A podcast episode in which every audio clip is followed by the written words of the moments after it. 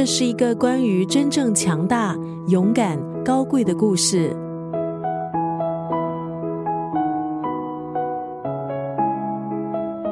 主角是两个年幼的孩子。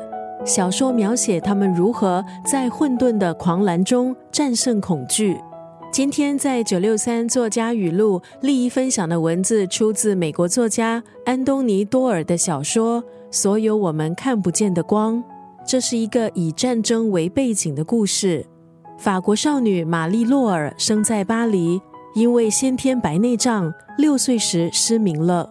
她的父亲保护她，训练她，鼓励她勇敢的活下去。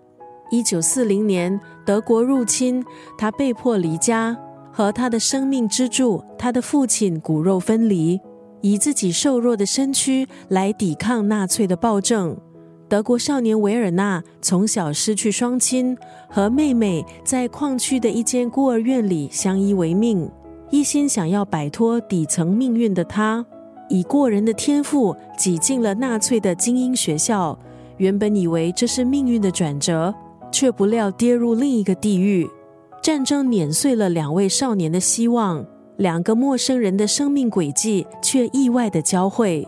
这本书《所有我们看不见的光》是美国作家安东尼多尔的第五部作品，花了十年完成。在其他作家的眼里，安东尼多尔有科学家般的细微观察，却也有诗人的敏锐心思。在他的笔下，每个句子都似乎被打磨的闪闪发亮。今天在九六三作家语录就要分享这部小说当中的这句话：把障碍当机遇，把阻挠当启示。身处人生灰暗时刻的普通人，真的会等来那束照亮他人生的微光吗？